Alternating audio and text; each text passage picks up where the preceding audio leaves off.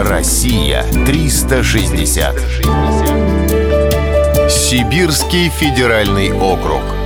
Берег Драверта.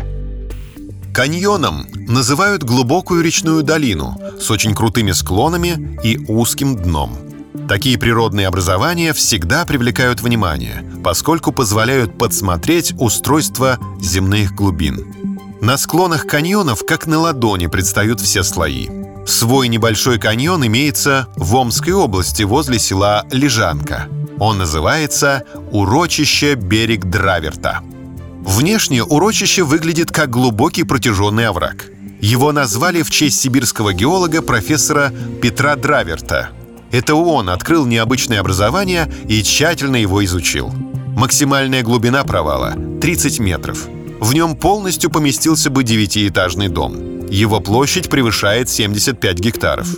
Урочище считается геологическим памятником. В отложениях встречаются кости вымерших животных, отпечатки моллюсков, рыб, листьев.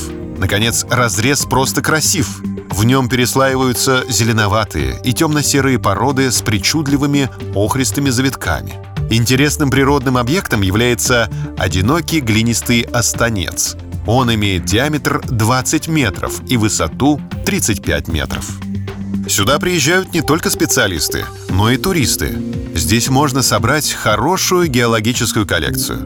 В отложениях встречаются марганцевые конкреции. Внешне это обычные серые булыжники, но если их расколоть, внутри обнаружится затейливый рисунок, напоминающий кровеносную систему.